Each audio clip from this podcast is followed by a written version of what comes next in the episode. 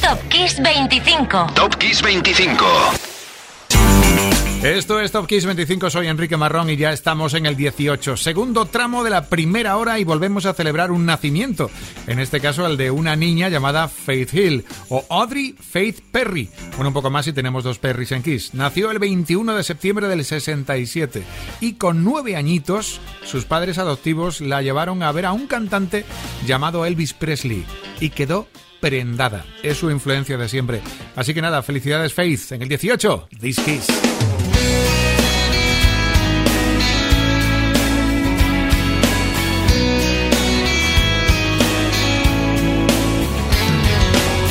I don't want another heartbreak. I don't need another turn to cry. No, I don't want to learn the hard way. Baby, hello.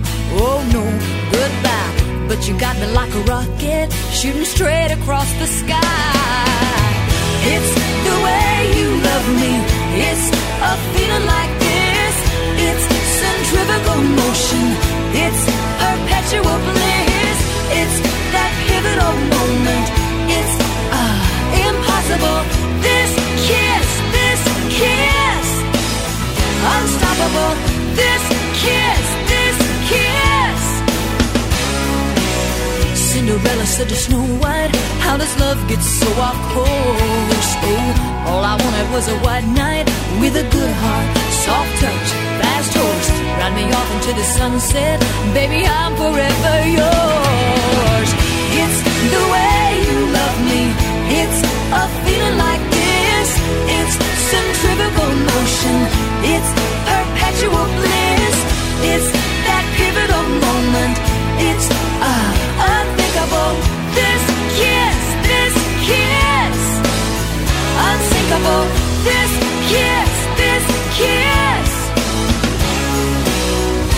kiss me in the moonlight, on the rooftop under the sky. Oh, you can kiss me with the windows open while the rain comes pouring inside. Oh, kiss me in sweet slow motion. Let's let everything slide.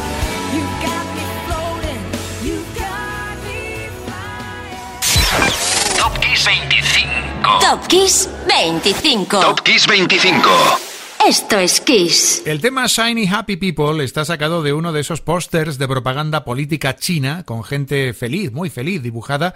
Bueno, así lo aseguraron los integrantes de REM. Kate Pearson era en aquel 91 una voz en alza por el éxito de sus canciones con B52. Como además era amiga y paisana de los miembros de REM, ambos grupos se formaron en la ciudad de Athens. Pues nada, ahí se juntaron en torno a Happy Shiny People, o Shiny Happy People, mejor dicho. En el número 17, Rem y Kate Pearson. Tal semana como esta, esto era número uno en Europa.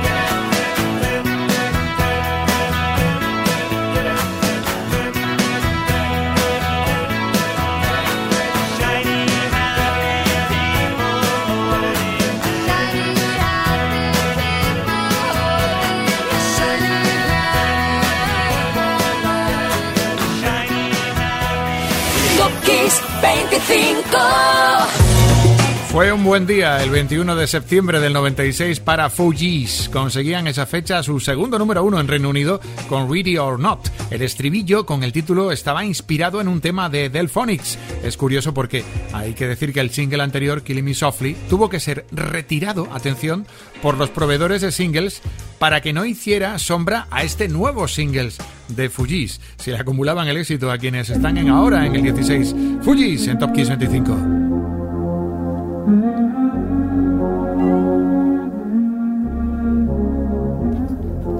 Ready or not, here I come. You can't hide. Gonna find you and take it slowly. Ready or not, here I come. You can't hide. Gonna find you and make you want me. Now that I escape, sleep, walk awake. Yeah. Those who correlate know the world ain't kick. Jail bars ain't golden gates. Those who fake, they break. When they meet their 400 pound mate, if I could rule the world, everyone would have a gun in the ghetto, of course, when get the up and on their horse. Kick around drinking moonshine. I pour a sip on the concrete for the deceased, but no, don't weep. Why Clef's in a state of sleep, thinking about the robbery that I did last week. Money in the bag, banker look like a drag. I wanna play with pelicans from here to Baghdad. Gun blast, think fast, I think I'm hit. My girl pinched my hips to see if I still exist. I think not. I'll send a letter to my friends. A born again hooligan, only to be king again. Ready or not, here I come. You can't hide. Gonna find you and take it slowly. Ready or not, here I come.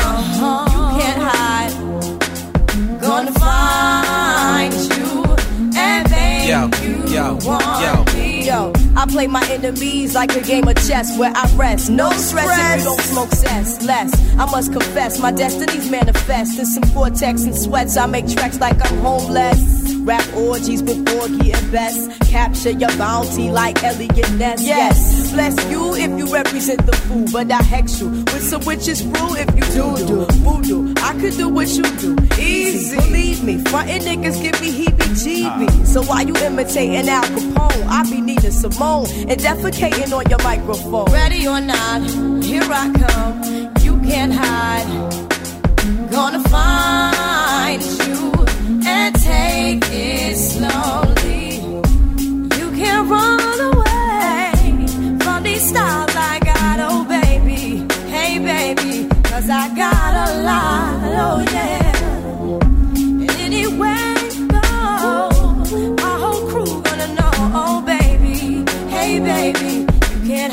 From the bag, oh no. Ready or not, refugees taking over. The Buffalo Soldier, dreadlock roster. On the 12th hour, fly by in my bomber. Crews run for cover, now they under pushing up flowers. Superfly, true lies do or die. Toss me high, only puff fly with my crew from like high. I, refugee from Guantanamo Bay. Dance around the border like I'm Cassius Clay. Ready or not, here I come. You can't hide.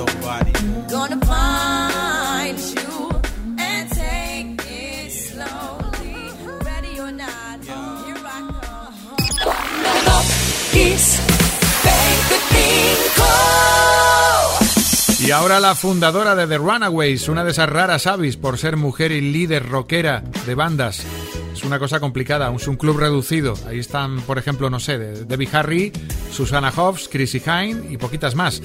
Ahora el cumpleaños de Joan Jett, que fue el pasado 22 de septiembre. Canta, compone, produce y por supuesto toca la guitarra.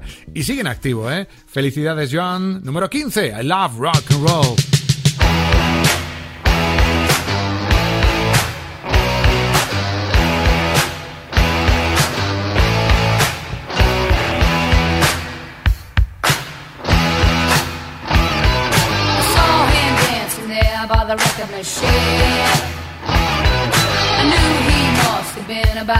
About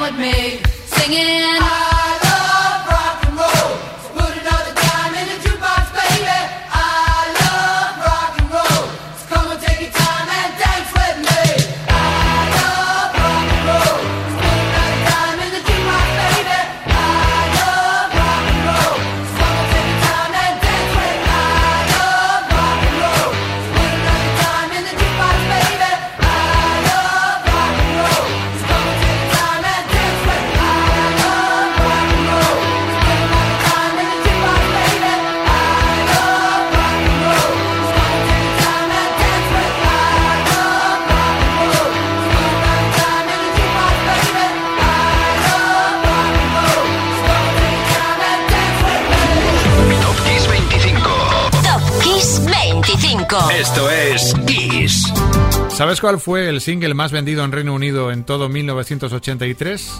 En el 14 están Culture Club con Karma Chameleon. Seis semanas como número uno en ventas desde aquel 24 de septiembre.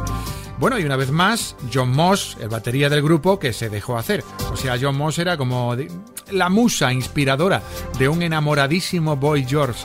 Sí, Culture Club 14, Karma Chameleon.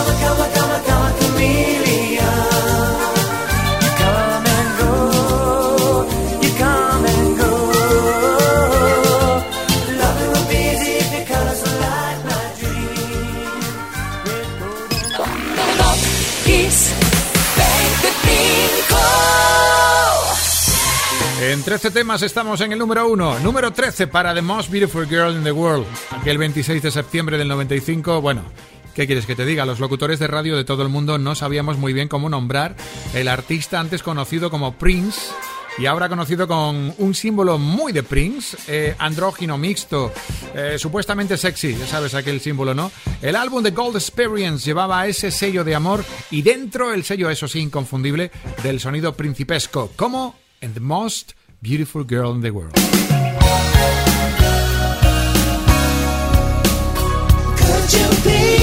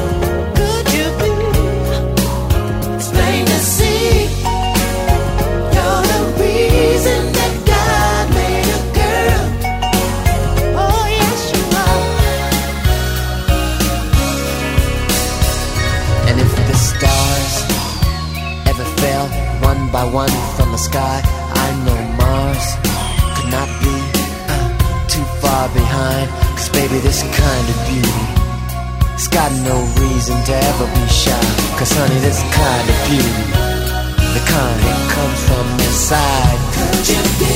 Could you be the most beautiful girl in the world? so beautiful, beautiful? It's plain to see Plain to see. you're the reason that God made a girl.